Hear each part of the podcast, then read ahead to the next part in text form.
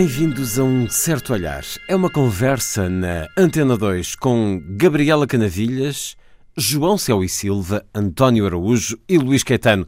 João Céu e Silva, obrigado por eh, estares uma vez mais neste programa. Duas emissões em que refletimos sobre Fátima, 100 anos depois do que quer que tenha acontecido, algo de místico ou algo inventado. João Céu e Silva, que escreveu o livro Fátima, a profecia que assusta o Vaticano, leio um certo O que aconteceu em Fátima em 1917. Cem anos depois, pode dizer-se que a verdade dos acontecimentos já pouco importa, porque aquilo em que se tornou um lugar de fé superou a própria construção do mito e satisfaz os que de todo o país e do mundo lá vão procurar.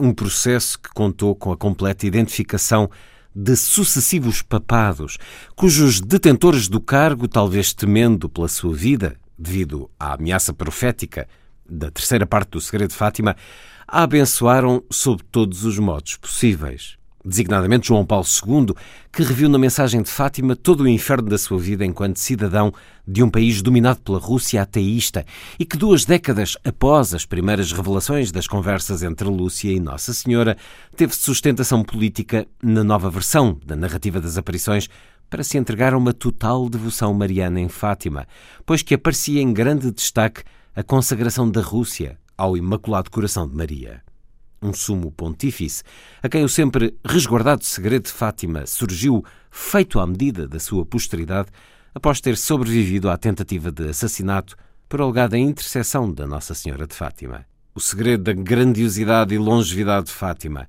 está na sua visão apocalíptica num momento de guerra. Uma mensagem que prevê a continuação dos conflitos se não houver oração e penitência, e o reforço do papel que a Igreja deseja para si ameaçada pela realidade exterior e pela exigência de uma renovação interna que no século XX se tornou urgente. Nada que a história mundial não tivesse ensinado já aos que viviam em 1917 como fazendo parte da evolução da humanidade, mas que, ao acrescentar o episódio do bispo vestido de branco, passou a fazer parte de uma pequena coleção de profecias que ainda assustam o Vaticano. Explicação para este título do livro de João Céu e Silva, Fátima, a profecia que assusta o Vaticano, edição Porta Editora. João Céu e Silva, há reflexão suficiente, na tua opinião, sobre Fátima? Estudos, uh, pensamento publicado? Eu acho que este ano saíram muitos livros, finalmente, porque se calhar saíram tantos este ano como todo, todos os últimos 100 anos, uh, e este ano os livros que estão a sair são mais imparciais, porque os livros do. Todos os livros de Tomás da Fonseca, João Olhar, eu andei a ler aquilo com muito cuidado e eu acho que o extremismo das suas posições é tão grande que não, serve, não leva quase a nada. Uh, e, portanto, pela primeira vez, Fátima está a ser estudada da forma mais correta por jornalistas, historiadores, uh, sociólogos. Já saíram alguns livros, há 3, 4 anos. O, o professor Luís Turgal tem dois livros muito bons sobre o assunto. Há, uns, há, um, há alguns sociólogos que também têm feito trabalhos sobre esse, mas, designadamente um sociólogo português que vive em França, que fala da importância de Fátima para os imigrantes. Portanto, há muitos lados por onde se pode pegar isto. Agora, acho que o, o grave problema de Fátima é a Igreja. Esse é que é o grave problema de Fátima. Sobre esta dedicação que os Papas têm manifestado uh, em relação a Fátima, e muito concretamente, eu devo dizer que em relação ao Francisco, ao Papa Francisco, eu fiquei, fiquei um pouco surpreendida. Será que o facto de Fátima ser uma manifestação em grande escala de fé, não será talvez uma das maiores uh, manifestações de fé uh, em dimensão no mundo que justifica a presença e a vassalagem, entre aspas, do, do Papa, porque eh, vamos, eh, enfim, num breve olhar uh, na Europa, eu não conheço outra manifestação com esta dimensão, nem sequer em, em Lourdes. Lourdes não, teve. Lourdes é muito forte também. Uh, não sei se tem peregrinos com esta dimensão uh, nestes dias tão simbólicos como, por exemplo, o 13 de maio em, em Fátima. Não sei se não é realmente muito maior do que os dias mais simbólicos de Lourdes, uh, devido eventualmente à, à grande religiosidade do povo português. Portanto, eu julgo que a dimensão uh, dos peregrinos e, e, e uh, o alcance da expressão de fé que Fátima atinge será talvez uma das maiores do espaço, enfim, católico, pelo menos aqui na, na, Europa, e talvez isso justifique esta presença e esta manifestação uh, tão, tão explícita de, uh, vou usar outra vez uma, uma expressão que talvez não seja a palavra certa, de vassalagem dos Papas a Fátima. Ora, voltamos à importância de Fátima e da sua mensagem e coloco-lhe, António Araújo, a questão do Cardeal Sodano e o Bispo de Fátima, do António Marto, considerarem a mensagem da visão profética comparável às Sagradas Escrituras. Isto contradiz ou não essa passagem da importância para a visão mística e não para a aparição de Nossa Senhora em si? Essa questão que coloca é muito interessante, sobretudo do ponto de vista teológico. Há várias visões e várias perspectivas, tanto se pode dizer que houve, e indiscutivelmente houve, uma construção de Fátima e uma apropriação de Fátima a, a dada altura, não apenas pelo poder eclesial, mas também pelo poder político, na minha opinião também pelo poder político, mas também hum, há factos que também são relativamente incontroversos. Algo que contribuiu muito para a explosão de Fátima, e estou a falar não apenas em termos metafóricos, foi uh, o, o, o, atentado. o, atentado, o atentado à bomba de março de 1922. Portanto, Indire... A história não pode ser um, um Benfica Sporting ou, ou, ou, um jogo de clubes. Portanto, queria sair um bocadinho desse território e colocar precisamente nessa questão que, que é importante eh, da afirmação da comparabilidade com a revelação com as Escrituras. E isso, isso eh, não diria que contradiz um pouco, mas se nós vimos o, o comentário teológico de, de Ratzinger, Há uma distinção que é feita e que é essencial, que é entre revelação pública e a revelação pública fez com as escrituras e terminou, de acordo com o que é dito textualmente por, por Ratzinger, com a passagem terrena de Cristo, e a chamada revelação privada. Isto é, todas as visões e revelações verificadas depois do Novo Testamento. Ora, isso faz com que a comparabilidade de Fátima Fátima é uma revelação privada, porque depois da morte de Cristo, não, da morte e da, da, transfiguração e da aparição de Cristo, não pode haver revelações públicas. Portanto, a comparabilidade é meramente metafórica. Não é? Só pode ser meramente metafórica ou, ou uma figura de estilo, porque Fátima não é comparável às Escrituras, porque Fátima remete para um domínio que é o domínio da revelação privada, não a da revelação pública. E, enquanto revelação privada, há três tipos de visões que normalmente são dadas. Uma é uma visão ou percepção externa. Eu estou a olhar para si, estou a olhar para a Gabriela, pode-se ver uma árvore, uma casa. Uma visão puramente intelectual, se quisermos. E uma visão intermédia entre a percepção externa que nós temos sensorial e a percepção intelectual. A, a percepção intelectual é desprovida de imagens, mas há uma categoria intermédia que é a chamada percepção interior, que para o vidente tem uma presença tal que equivale a uma manifestação externa sensível. Isto é, isto é a perspectiva teológica, queremos aceitá-la ou não, mas é assim que a Igreja apresenta oficialmente uh, e contextualiza as aparições. O vidente, aquilo que ele vê, tem interiormente para ele uma força como se fosse uma manifestação externa sensível, como se eu estivesse a ver assim, ou uh, a ver uma árvore ou uma casa.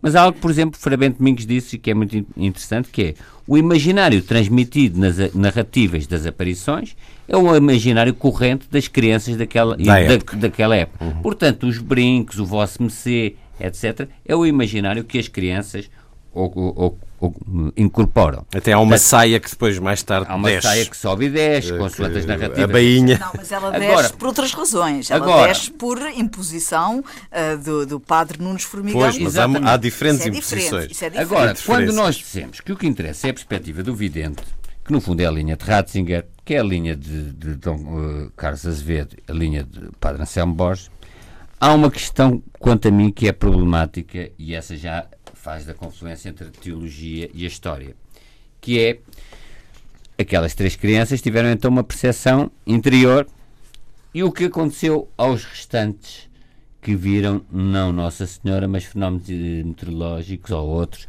como eh, o bailado do sol, etc. Isto é, é aqui que esta nova visão, se quisermos, ou esta nova concepção de apresentar Fátima, feita por Ratzinger, começado por Ranner, Ratzinger, Dom Carlos Azevedo, Anselmo Borges, tem algum, eh, eh, se revela mais problemática. Que é já, se nós insistimos que o que interessa é a perspectiva do vidente, tudo está certo, isto tem alguma temos que compreender e, e tem coerência dentro daquilo que eu, que eu disse da, da- da aproximação teológica, mas depois é, não é descartável que se possa dizer o, o que as outras pessoas viram não foi o que viram os pastorinhos, foi um, um fenómeno meteorológico parecido com aquele que o João presenciou quando esteve em Fátima. Pode Sendo que ser o João não estava a olhar para o eu sol. sei, Isto, pode olha- olhar para o sol Oh, oh, demoradamente oh, Luís, e com eu só quero dizer é, pode ser uma via de conciliar. O que quer dizer é que esta perspectiva do vidente, a insistência nesta perspectiva do vidente, em si mesma, tem alguns problemas de eh, quando confrontada com a factualidade histórica. Eu eh, só acrescento uma coisa.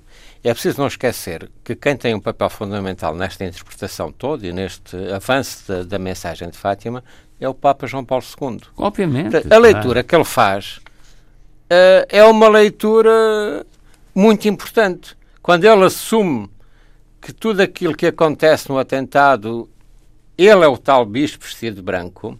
Portanto, Mas segundo se diz, eh, isto também é segundo se diz, mas por exemplo o José Barreto diz isso e é uma pessoa relativamente informada, eh, o João Paulo II só pode fazer essa apresentação e a, a autorização da- da- do, do terceiro segredo, ao contrário do que muitas pessoas eh, julgam, que muitas vezes há tendência para retratar Fátima, e se calhar pode ser, não, não interessa, como um, um lugar obscurantista típico de uma direita religiosa, o Papa João Paulo II divulga o terceiro segredo contra a direita radical de Lefebvre eh, e, integrista que, que, que dizia que o grande, o terceiro segredo e, e- e que era anticonciliar.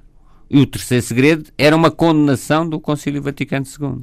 E, portanto, a revelação é feita, a revelação do terceiro segredo é feita não para defender a direita, se quisermos, eclesial, se assim podemos fa- falar, que é também uma forma simplista de fazer ler as coisas, mas para atacar a, a, se quisermos, o integrismo, que já tinha sido até excomungado do Monsenhor Lefebvre. E mais, segundo se diz, Ratzinger só autorizou, este autorizou entre muitas aspas, só autorizou esta revelação do terceiro segredo, enquanto prefeito para a Congregação da Doutrina da Fé, se ele fosse acompanhado deste breve Comentário. e importantíssimo comentário teológico. A mensagem de Fátima está toda revelada. Só foi revelada em definitiva em 2000. Portanto, há quem diga que poderá haver algo mais, mas o Ratzinger, aliás, o Papa Bento XVI, já Papa Bento XVI, agora, quando, depois de ter resignado, há cerca de seis meses, um ano, alguém divulgou a tese que tinha sido escondida uma parte do segredo de Fátima. E, na, provavelmente, na única manifestação pública do Ratzinger, do Bento XVI, após a resignação, ele veio imediatamente, em menos de 24 horas, ele veio a público e fez absoluta questão de dizer que não, que estava tudo revelado. Portanto, mas o que é estranho é que o João Paulo II tenha sido vítima do atentado em 1981 e a revelação do- da terceira parte de Fátima só acontece no ano 2000, quando ele cá vem. Portanto, demora 19 anos para isso acontecer. é? O que nos leva a essas O questões. que não faz sentido nenhum. Não faz sentido. Sim, mas o que nos leva, inclusive, a essa questão do Concílio, eh, que toda a gente tenta negar que o Concílio Vaticano II, mas a mensagem de Fátima vai, aliás, a valorização mariana vai muito contra o Concílio II, Vaticano II, portanto, todas essas questões eu acho que isto é um. Há tantas questões em causa que ainda precisamos de uns bons anos E mais, e, para e, esclarecer. O João São Silva falou há pouco da, da questão do, do Salazar e da relação com Fátima. O Estado Novo aproveitou-se de Fátima ou não, António Araújo? Sim, naturalmente que sim. Eh, naturalmente que sim. Basta ver que logo nos alvores eh, estão eh, Carmona e, e Salazar está precisamente na estação elétrica, acho que é assim que se É a chama. tal inauguração Eh, de- na, na inauguração. Aquilo que disse, eu acho que é se calhar um mistério tão misterioso como o mistério de Fátima ou o segredo de Fátima, saber se Salazar ou, eh, eh, eh, quer dizer int- interessava ou não, Salazar não era há uma frase aliás do que é das primeiras eh, de, de- por- dita por Cerejeira diz o bom cristão não é milagreiro portanto Salazar até um pouco racional seria teria as suas reservas agora Salazar apercebe-se do potencial acho eu do potencial que Fátima tem e por exemplo uma vinda de Paulo VI cá que é uma vinda eh, interessante. Porquê? Porque Paulo VI tinha estado eh, no Congresso Eucarístico de Bombaim, ainda não tinha, ao contrário do que por vezes se diz por erro, recebido os líderes dos movimentos de libertação. Isso já vai acontecer com Marcelo Caetano, mas Portugal estava muito agravado eh, com, e a reação eh, da ida de, de Paulo VI a Bombaim foi muito violenta hum, por eh, e Salazar até não, não, não queria, que- que dizia que não queria cá Paulo VI. Paulo VI também não quis vir a Lisboa, quis ir imediatamente a- apenas a, a- Montreal e depois a, a Fátima. Ele levando Fátima acima do poder instituído, é uma frase que, que, está no livro do só que o que é verdade é que ali eh, Fátima é, é sujeita a várias apropriações, porque houve movimentos oposi- oposicionistas, por exemplo, Nuno Teutónio Pereira e outros, que estiveram em Fátima com Paulo VI a distribuir propaganda de resistência contra o regime. Houve, aliás, tentativas de fazer chegar a Paulo VI uma série de mensagens eh, devido a hum, sacerdotes angolanos que estavam presos, etc, etc, ditas à anunciatura, etc.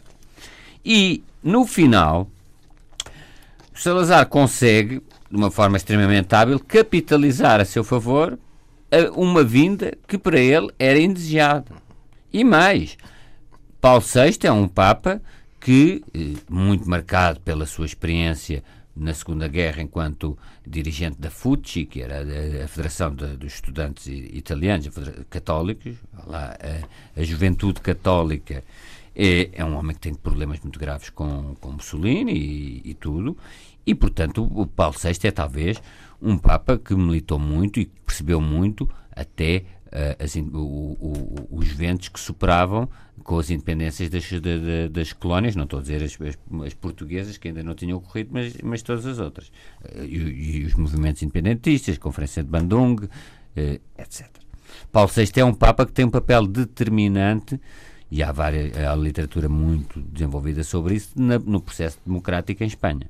Portanto, Paulo VI não aderia, se quisermos, à visão ditatorial do, do Estado Novo e a vinda dele cá não procurou, sim, foi feita, digamos, por, por uma raison d'État, como aliás tinha sido já a entrega da Rosa de Ouro, que é uma distinção papal ao Santuário de, de, de Fátima, porque, precisamente porque Paulo VI tinha ido ao Congresso Eucarístico de Bombaí em 1964. Portanto, Mas essa ilação não é sentida na altura em termos não, o que se passa é que, do ponto de vista diplomático, o regime conseguiu transformar aquilo que poderia ser para ele uma derrota, não diria derrota, porque, digamos, o, o Papa não teve uma intervenção política muito grande, mas num trunfo diplomático eh, grande, houve uma, uma habilidade do regime muito, muito grande e a vitória saldou-se num, num, num, sucesso.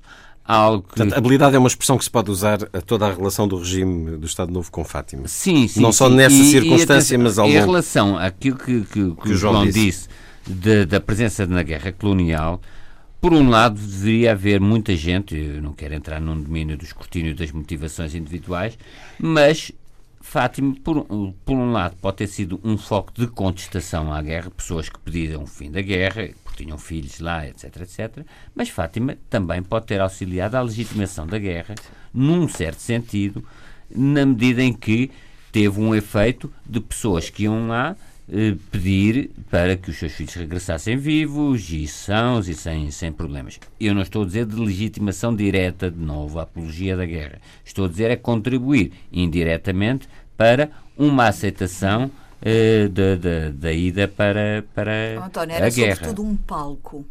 Era um Sim, palco claro. onde o povo uh, exibia uh, o, o, seu temor ou as suas dores relativamente à guerra colonial. Ah. E, uh, nesse sentido, foi nesse sentido, penso eu, que o uhum. João uh, falou sim, nisso. Mas o tipo de motivações uh, é tivesse, poderia haver Sim, mas, mas existindo aquele palco gigante, aquela praça branca gigantesca, de facto pode atemorizar um regime que tem em curso uma guerra que é contestada e, oh, e pelo menos que causa dor e sofrimento a milhares de pessoas que a utilizam uh, frequentemente para exteriorizar essa sua preocupação. Portanto, é um palco gigantesco à mão e que serve para peregrinações, onde uh, esse, a, do, a, guerra colonial fica ali exposta de uma maneira uh, muito, muito. Sim, não escondo. Por, por, isso mesmo é que, como o João disse, e o Gabriel também, Fátima parece uma multiplicidade de leituras tão grande, mesmo do ponto de vista historiográfico, que é necessário maior investigação.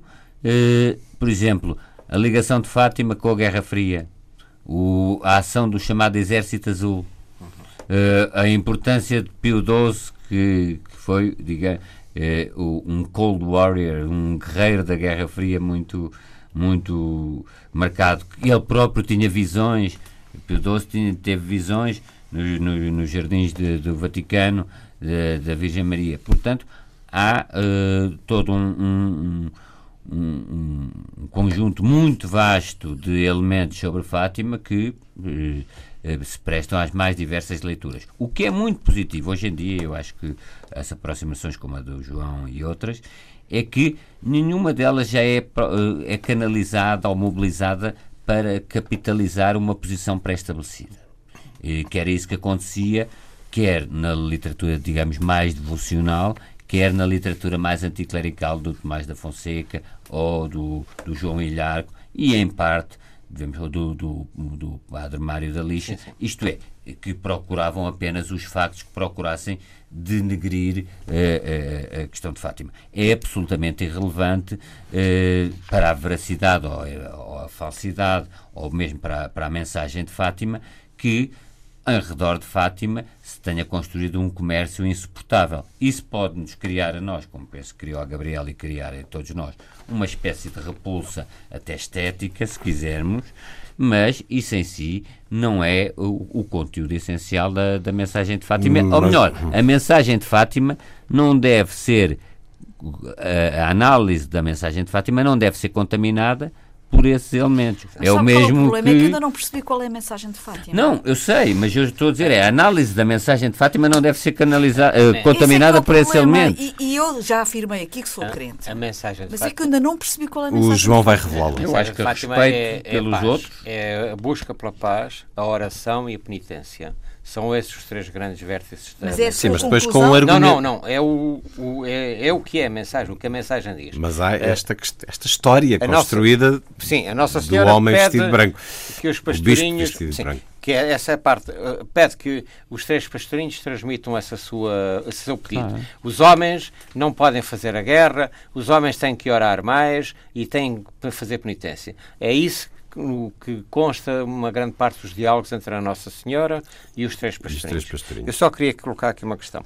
Eu acho que estes livros todos que saíram são extremamente importantes. Agora, talvez faça falta surgir um outro passo que é da teologia portuguesa se preocupar com estas questões. O próprio Padre Anselmo Borges comenta isso. Ele diz que nenhum teólogo português se preocupou, nenhum teólogo estrangeiro importante se preocupou.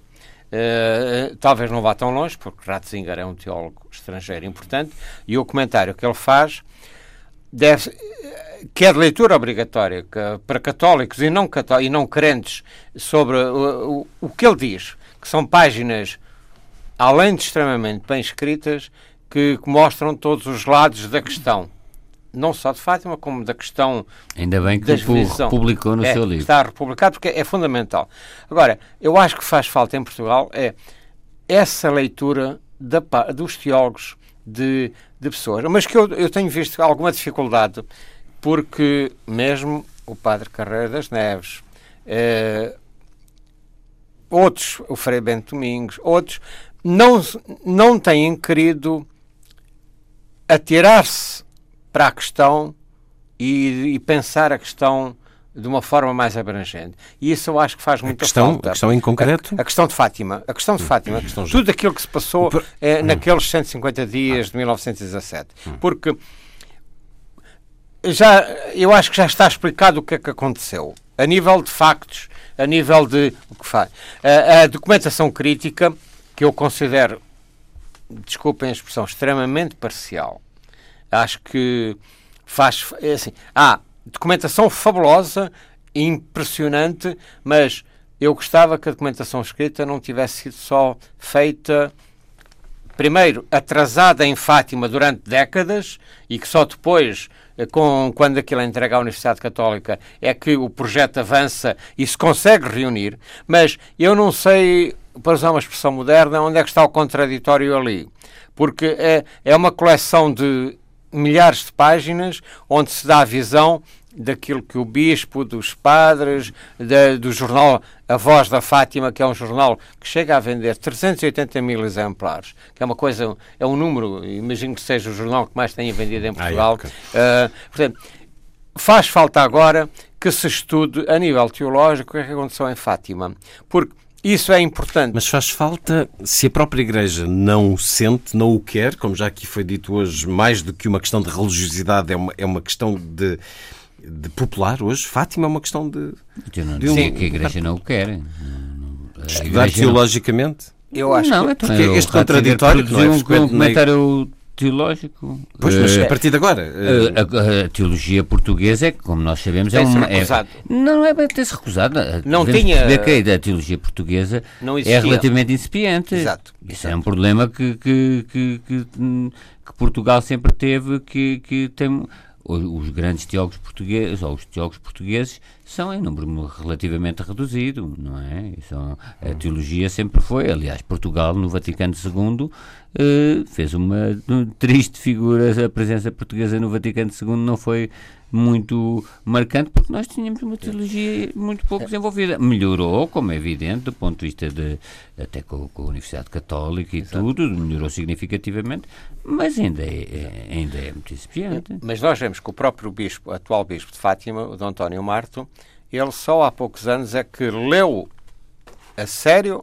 e a, a mensagem de Fátima e é que a reinterpretou, é que a interpretou pela primeira vez, num livro que ele fez, creio que há 10, 15 anos. E, portanto, e ele dá um título que é a modernidade da mensagem de Fátima.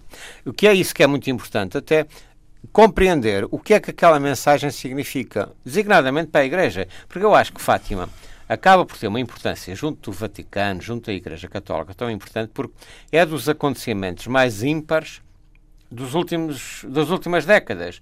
Aquilo que, aquilo que a Lúcia escreve e, transmite, e entrega ao Vaticano, entrega ao Papa, uh, aquilo não é uma coisa normal. Uh, portanto, é preciso perceber o, o, verdadeiro significado da mensagem de Fátima. Oh, João Céu e Silva, desculpe. O que ela escreve e entrega ao Papa é feito quantos anos depois? É feita a partir de 1936. O bispo acha que ela pode morrer a qualquer momento e diz: escreva aquilo que ouviu Ou da seja, Nossa Senhora. 20 anos depois. Exato. E, portanto, 20 anos antes, na altura das aparições, o que as crianças disseram que tinham ouvido a mensagem, o que está aqui relatado pela Patrícia Carvalho no, no livro Fátima, Milagre ou Construção, livro uh, sobretudo uh, um relato factual de, de uma compilação do, daquilo que foi publicado na época. E uh, a história que eles relatam é a seguinte. Ah, só aqui um preâmbulo por causa do manto e do tamanho do manto. Uh, o de Formigão interroga Jacinto e Francisco, na presença do pai destes, de algumas irmãs das crianças também. Portanto, há testemunhas. E este doutor Formigão terá ficado desesperado quando o rapaz insiste que a senhora usava um manto até aos joelhos e que o vestido era só até ao meio da perna. Portanto, não é, pode ser. ele insistia, portanto, isto vem ao encontro de, de, do que tem sido aqui dito, que o testemunho das crianças era uh, muito fidedigno, eles nunca deixavam de insistir exatamente nas mesmas, nas mesmas palavras e exatamente na sua visão. Uh, mas o que eles dizem sobre uh, a mensagem? De acordo com os apontamentos do padre, a menina diz que o segredo é para serem felizes e bons é para bem de todos os três. Não é para serem ricos. Não é para irem para o céu. E sim, é para o povo. Uh, se o povo soubesse o segredo, ficava triste. São estas as notas que as crianças deixam, apontado pelo padre Dr. Formigão. Agora, diga-me, isto é registado quando a Lúcia tem 10 anos. Sim, sim. 20 anos depois, acha plausível que ela construa uma narrativa uh, baseada em factos ligados à Rússia, ligados uh, à mas ela, guerra. Mas isso é acrescentado ligados, mais tarde. Ligados a vários eventos da, da, da, da contemporaneidade. Assim, quando nós lemos as memórias da Lúcia, portanto, tudo aquilo que ela escreveu, a coisa que mais espanta é que uma analfabeta e ignorante consiga escrever com aquele recorte literário. Recorte literário. É, é isso a mim fez-me uma imensa impressão. Ela, o, portanto, o, o Cónigo Nunes Formigão, imediatamente recolhe a maior parte daquilo que vai ser, vão ser as memórias da Lúcia. Depois são acrescentadas coisas novas ou ela corrige coisas novas. Portanto, tudo isso. A única coisa que não vem, na, que não, não é dita porque os três pastorinhos se recusam a dizer, designadamente a Lúcia, que é a única que sobrevive, é a terceira parte do segredo, esta parte mais mais violenta, a questão de, da morte do, de futura de um do Papa. bispo vestido de branco. É, portanto, a questão da Rússia, a, a, a, Lu, a Lúcia é muito clara nisto, e, eu quero dizer que quando eu, quando eu falo estas coisas parece que eu estou a defender. Não, eu não estou, só estou a falar daquilo que eu li e, portanto, eu não, não sei até que ponto tudo isto de Fátima será verdade ou será uma enorme invenção. Portanto, eu não estou aqui a fazer defesa. A Lúcia, quando ela, ela própria diz que tudo aquilo que ela conta, aquilo que ela relata, ela não sabe interpretar, nem, é, nem cabe a ela, cabe ao Papa. É sempre isso que ela diz. Portanto, a interpretação de toda a mensagem de Fátima cabe à Igreja, cabe ao Papa designadamente. É? Nunca ela. Ela, a única coisa que vai fazendo é, ela, conforme os anos vão passando, ela própria olha para aquilo que ela escreveu, para aquilo que ela viu, para aquilo que ela sentiu e dá uma nova interpretação. Como qualquer um de nós, conforme os anos vão passando, vemos aquele acidente que nós tivemos há 15 anos, agora eu vejo de outra forma. E então é assim que a Rússia aparece. É assim que o inferno, que é uma coisa muito básica e que é logo revelado desde o início, que é interpretado. Uh, pronto, o inferno não é uma questão importante, a questão da Rússia já é importante, até na utilização que isso é feito tanto pelo Estado Novo, na perseguição uh, à oposição, como o próprio Ronald Reagan diz, ele eleva a mensagem de Fátima durante os tempos da Guerra Fria. O próprio Ronald Reagan se refere à, à mensagem de Fátima. Portanto, o alcance daquela mensagem é enorme. É, é, para o século todo. E quando se fala na tal comparação com as Sagradas Escrituras, é isso que me causa alguma, alguma apreensão, porque isso é dito, é dito pelo Vaticano, que aquela mensagem se compara até em beleza, uh, talvez não seja só no significado, mas também muito em beleza na forma como é escrita e no significado, às Sagradas Escrituras. E isso eu acho que coloca o tal grão de areia que o António Arujo há pouco estava a dizer, porque fala-se, vai-se por um caminho, agora toda a gente diz que são visões e não são aparições. Uh, já não se escreve aparições com A maiúsculo, mas sim com A minúsculo. Se, o próprio padre ano, Carlos é? Cabecinhas, eh, quando, o reitor de Fátima diz não são seis aparições, são cinco pretensas aparições e há uma aparição. Portanto, há, um, há uma mesmo que conta que é o milagre do sol. Portanto, eu acho que a própria Igreja está sem saber fazer leitura. É aí que eu digo que a teologia, e designadamente é onde a teologia portuguesa poderá também ter algum papel, explicar o que é que aquilo se passa.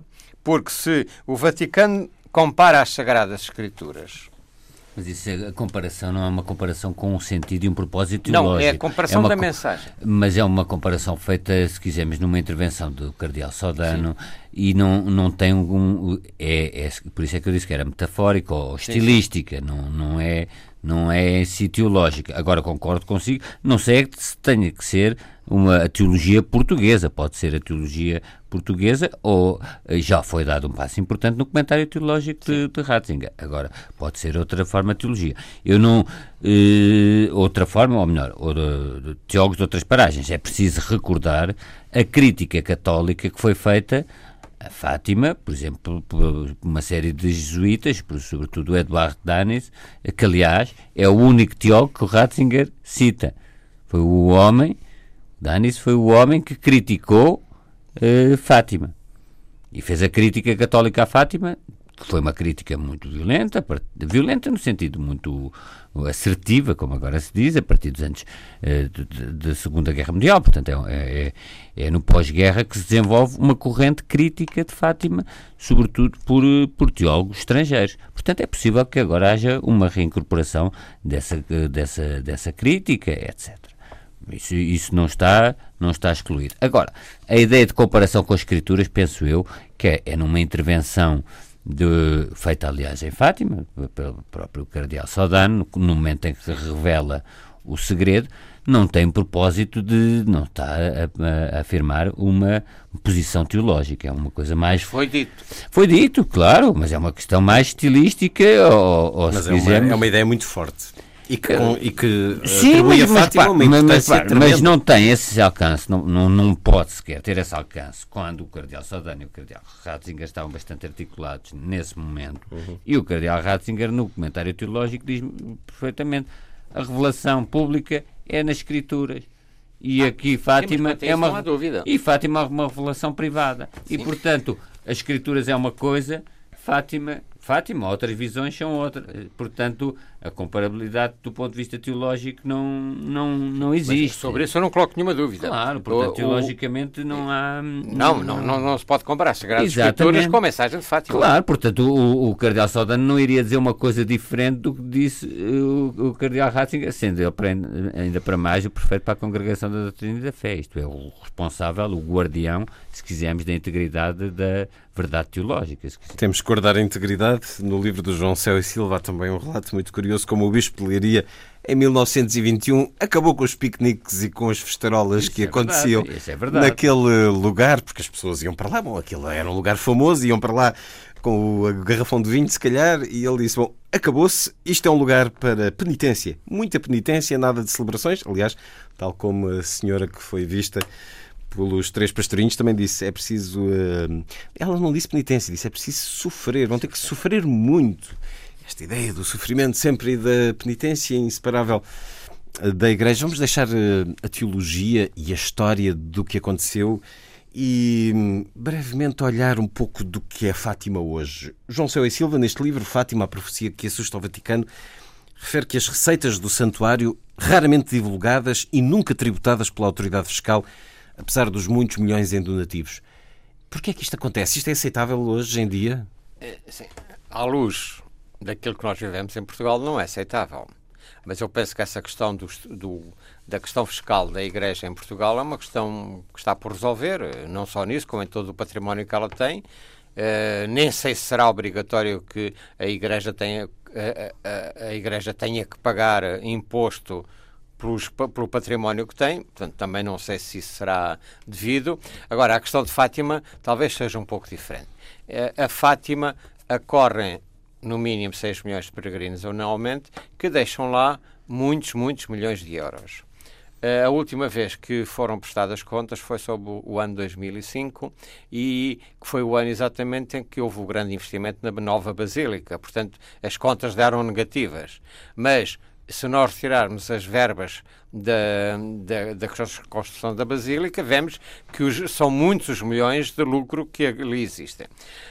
E- eu só usei essa parte e, inclusive, reproduzo essas contas, que é muito interessante ver, até porque há verbas que são destinadas para os peregrinos para ajudar Cabo Verde, ajudar não sei o que em Angola, e que isso em princípio se verifica. Estão compartimentados. Estão compartimentados. Portanto, isso é, é, tudo escrito. O que eu achei importante era explicar que, no meu entendimento, Fátima é um Estado, dentro do Estado português, portanto, autónomo, que é também um Estado dentro da Igreja Portuguesa. Portanto, ali quem manda é o santuário e até em relação ao próprio Vaticano.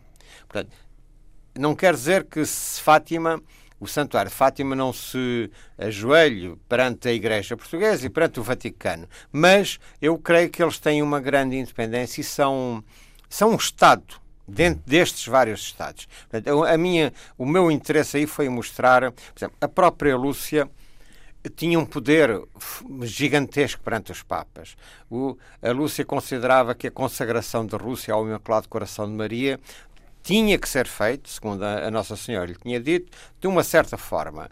E os Papas nunca fizeram como ela quis, designadamente João Paulo II, que tentou fazer um arremedo da consagração da Rússia ao Imaculado Coração e não o fez conforme ela queria. E quando o Papa manda perguntar se estava de acordo, ela diz que não, tem que ser refeito. Eu acho que o Papa João Paulo II refaz três vezes e só na terceira vez é que a Lúcia diz sim, o Papa Uh, sim, a Igreja consagrou conforme a Nossa Senhora pediu.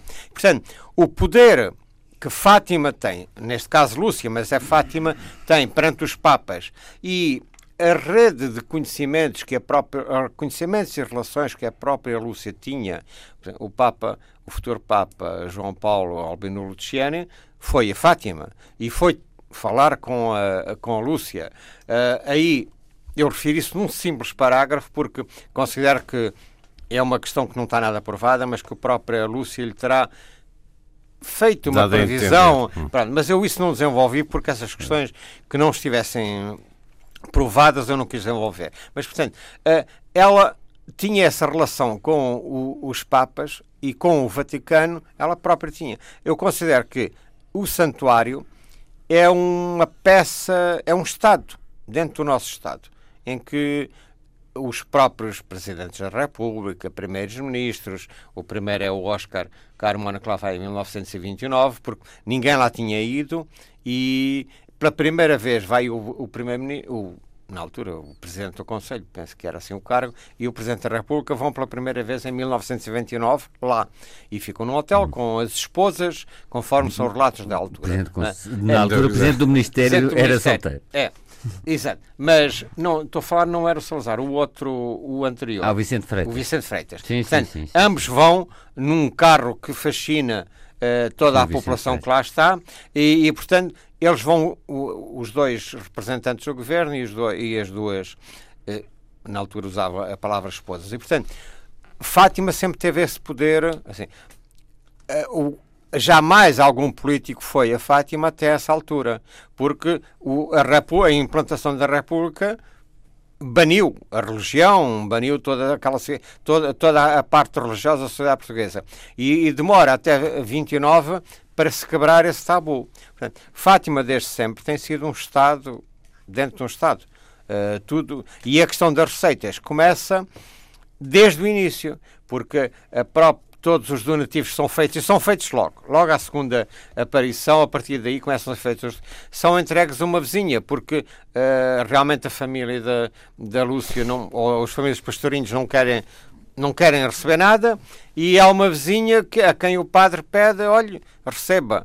E há sinais exteriores de riqueza muito rapidamente. Ela passa a andar calçada, ou os filhos andam. Ela própria. Era a Maria da Capela era. Era a Maria. Maria Capela, ela sim. própria consegue começa a ver que há ali um potencial comercial. Ela faz um, uma, uma primeira construção onde as pessoas podem deixar os donativos. Portanto, toda essa situação uh, e é que os, os bispos estrangeiros que vêm cá não veem nada, que é isso que é muito interessante na documentação crítica de Fátima, é ver eles não têm o sentido crítico que nós temos hoje em dia. E aquilo que eles achavam bem ao, a um cônego que defende que a, vizinha deve realmente receber aquilo e é a vizinha que financia a construção da igreja, da primeira igreja que lá, depois será implodida. Portanto, eh, é a vizinha que também, é esses dinheiros ali recolhidos que financiam a primeira construção de uma imagem. Tudo isso acontece. E depois há uma história que tempo. se vai firmando ao longo dos séculos. E hoje em dia essa questão dos donativos é também muito forte. Há esta questão fiscal, que não vamos aqui lançar o tema, até porque é muito complexo em termos de tal relação de, das finanças com uh, as receitas da Igreja, mas há, há ali um lugar uh, muito comercial aquelas velas com diferentes formas, as tantas caixinhas, as muitas lojas, os nomes dados, como João Soia Silva descreve neste livro, cada, cada hotel, cada restaurante, este museu quase patético. Tudo, tudo isto é uma imagem uh, de vendilhões do templo, na vossa opinião? É uma imagem um pouco degradante, a de um lugar que tem tanto de espiritual e, de facto, uma procissão das velas vivida por dentro é extraordinário. Já tive essa oportunidade, mas aquilo, à luz do dia, todas aquelas lojas, todos aqueles dinheiros, qual é o teu olhar sobre isso, Gabriel? Sobretudo, não é nada de novo. Uh, como disseste bem, o vendilhões do tempo é do tempo de Jesus Cristo e dos romanos, não é? Quer pois, dizer, mas ele espatifou aquilo uh, tudo. portanto, desde sempre que há uh, onde se juntam muitas pessoas, juntam-se, enfim, quem pretende fazer negócio.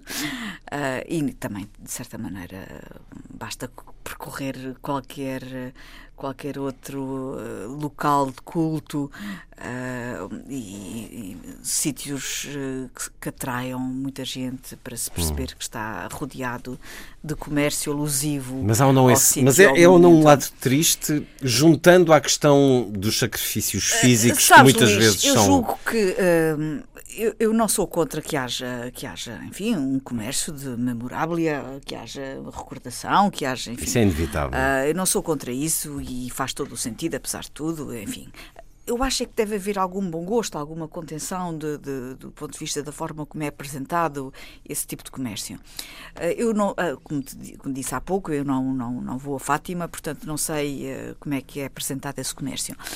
A única vez que lá estive há muitos anos era muito feio. Aquilo que se via era muito feio, com um aspecto muito pouco interessante. Não sei se hoje já houve algum, algum tipo de preocupação na forma como, como é acondicionado o comércio, se há, enfim, alguma uh, contenção na forma como. Não sei. Mas, uh, sobretudo, o que eu acho é que a relação das pessoas com a fé sobrevive a isso. Suplanta. António. Sobrevive a isso. Eu concordo com o que diz a Gabriela, que a relação das pessoas com a fé sobrevive a isso, mas há três ou quatro pontos que eu gostaria só de dizer. Em relação àquilo que disse o João dos Papas, eh, talvez seja uma generalização um bocadinho grande, que todos os Papas tinham medo da Irmã Lúcia, ou uma coisa assim. Se vimos a relação de Paulo VI com a Irmã Lúcia, inclusivamente quando Paulo VI vem cá, não foi eh, bem assim, pelo contrário, foi de até de alguma tensão e até, se quisermos, de alguma supremacia do Paulo VI sobre eh, a Irmã Lúcia que ele não parece que a tenha, que era um Papa intelectual, não, não a tenha considerado muito do ponto de vista intelectual. Acho que só estiveram juntos 10 minutos, Exatamente. mas o povo que estava no recinto gritou várias vezes que queria a Lúcia. E cria certo. outro papel para a Lúcia. Claro, mas eu estou a dizer é, nem todos os Papas, Sim. não se pode dizer que, nem, que todos os Papas tivessem, se quisermos, uma, uma relação. Agora, o João Paulo II era um Papa místico e, portanto, é, é mais provável que tenha eh, uma compreensão para com as idiosincrasias da, da vidente. Quanto à questão de ser um Estado dentro do Estado, confesso que também não conheço muito bem, mas tenho algumas dúvidas que, do, sobretudo do ponto de vista fiscal ou tributário, Fátima esteja fora daquilo que está regulado eh, nas relações entre o Estado e a Igreja, nomeadamente pela Concordata de 2004. Portanto, tenho alguma eh, dificuldade. Então, agora, não existe qualquer prestação de contas. Pois, isso agora são, não, as não contas li são ainda. prestadas apenas ao Conselho Nacional da Igreja. Eh, ao Estado português, usando o argumento de que a Concordata não especifica exatamente os termos, claro. o santuário não presta contas. Sim, sim, sim, eu aceito que não, não ponho em causa isso. Agora, não sei é se, do ponto de vista da, precisamente, há uma base, pode depois o Estado português vir ou não a aceitar como legítima essa base, mas há uma base, creio eu, que jurídica para uh, proceder assim. Isto é, não é um Estado fora da lei do ponto de vista fiscal, pelo menos respalda-se numa, na concordata. se a autoridade tributária discordar dessa eh, interpretação da concordata, isso depois eh, caberá à autoridade tributária. o Estado não se tem eximido de vez em quando de, de fazer intervir. intervenções eh, em certos domínios. Por exemplo, estou-me a recordar de, da questão do IMI.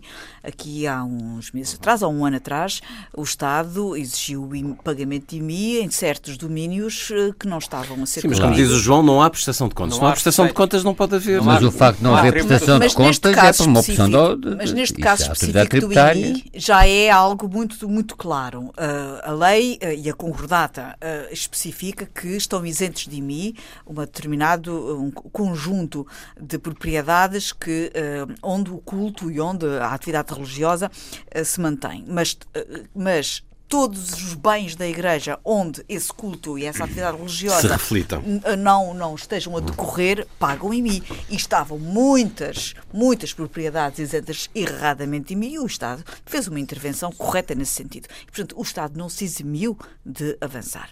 Agora, a maior parte destas uh, transferências avultadas de verbas fazem-se no quadro da doação.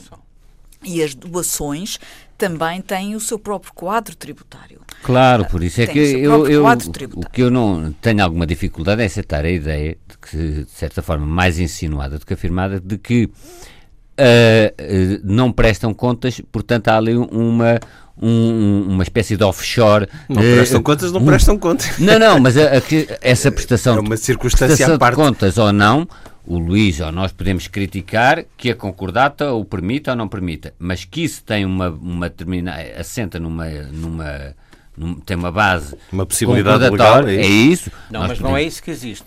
E o próprio padre Carlos Cabecinhas, o reitor do santuário, na, na, conferência de imprensa que eu assisti no 13 de maio, do 12 de maio do ano passado, ele disse: lá volta a pergunta que é feita de seis em seis meses, porque o, uh, o santuário tem que prestar contas públicas. Houve só um, nos, nas últimas ah, é- décadas, é, só um reitor é que fez questão de, de fazer transparência, porque ele achou que o que o povo lá deixava não podia deixar de ser prestado as, as contas públicas. Ai. E isso não acontece. E, portanto, se não há apresentação de contas públicas, também não há tributação.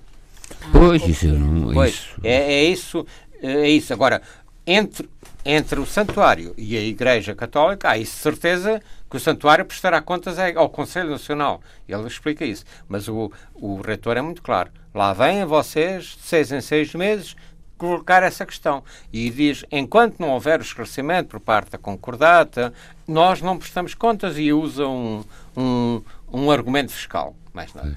Quanto à questão das vendas, quando à questão das vendas em Fátima, nós temos que perceber que todo o comércio, que as hotéis, etc., não claro. são da responsabilidade não, da, é da, da, igreja. Não. É, e eh, deve-se até saudar um bocadinho a igreja, e não estou aqui a tomar uma posição clerical por tomar, mas deve saudar a igreja, porque, por exemplo, nas.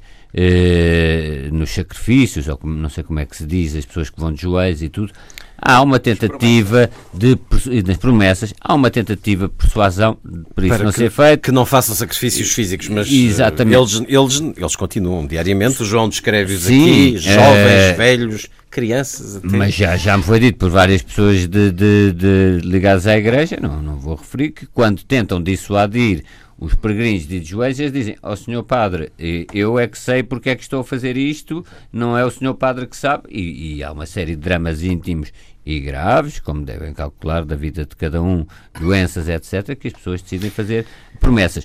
O que não me parece é que haja uma atitude ativa da Igreja de fomentar, incentivar, incentivar esse tipo de práticas podemos considerar obscurantistas. Como que... também não existe de incentivar aquele género de comércio que, que prolifera em redor do santuário e que tanto tem prejudicado a própria imagem de Fátima, não é? Portanto, numa duas, se assumimos que a Igreja tem uma sabedoria milenar, a Igreja é suficientemente, penso eu, que sábia para perceber que todo aquele comércio que se montou ao, ao Largo de Fátima e todos aqueles excessos que, que se praticam eh, do ponto de vista de merchandising de, de, de das velas com forma disto e daquilo. não é algo que seja muito favorável e muito contribui para uma, para um uma, uma contestação a Fátima que não tem a ver com a própria mensagem, como há pouco disse a, a Gabriela, isto é, eu não vou criticar um jogo de futebol por causa das relotes, o jogo em si.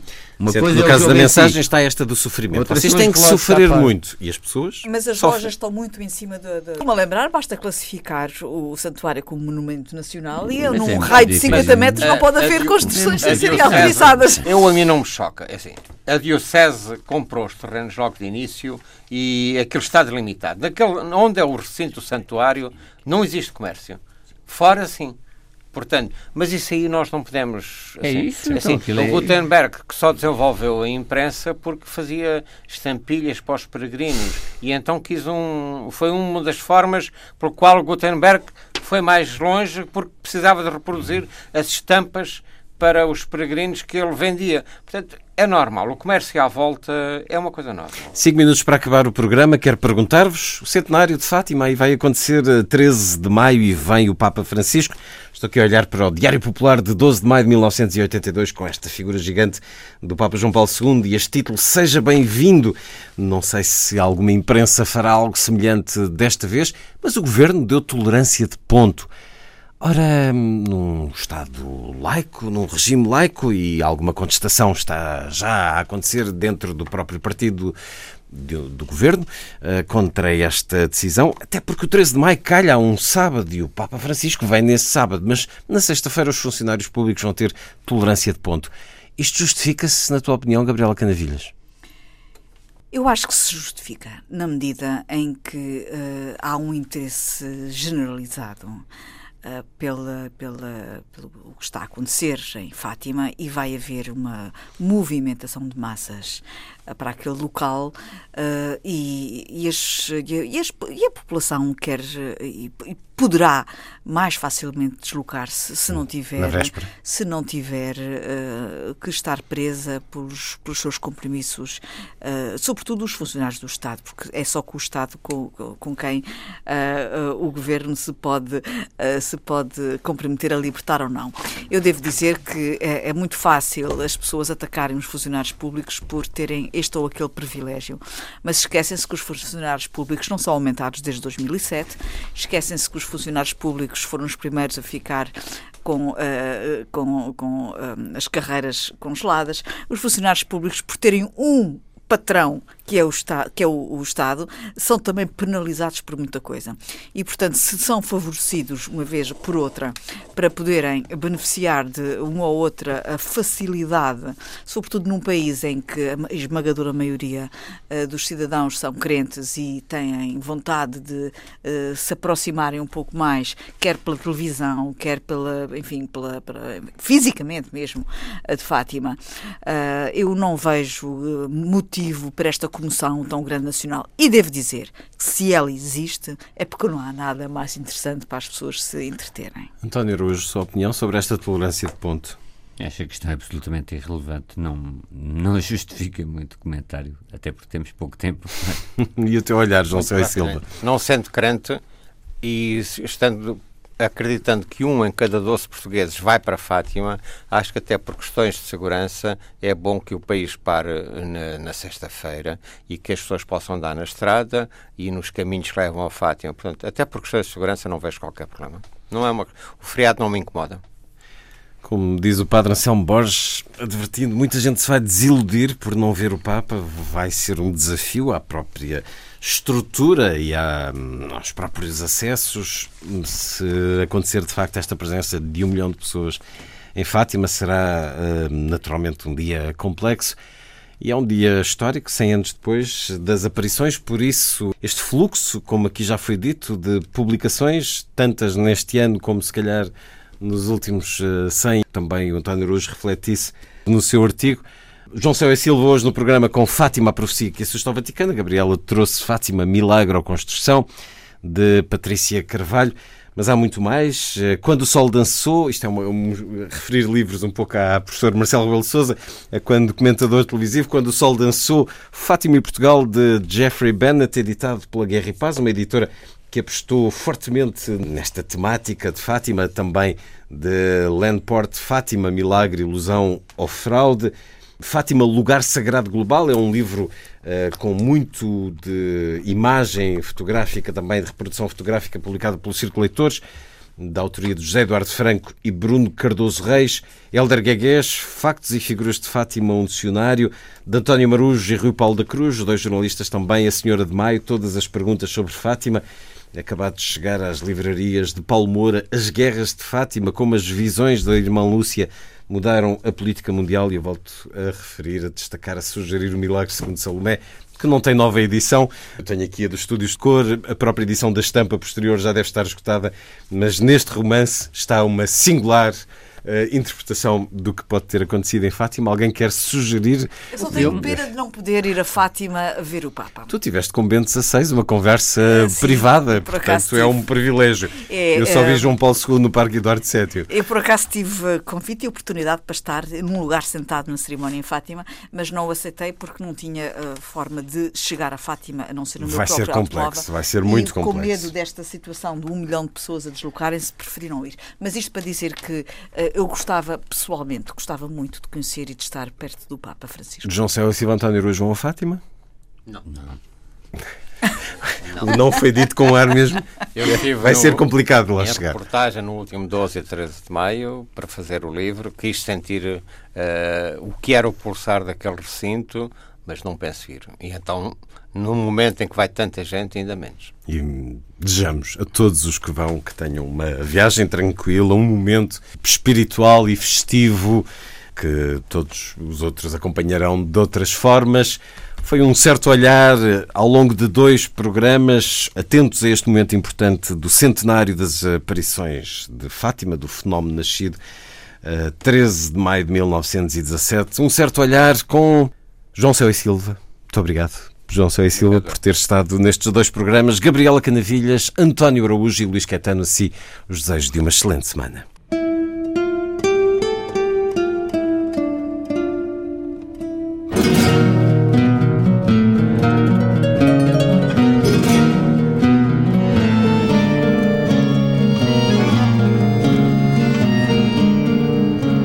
Um certo olhar.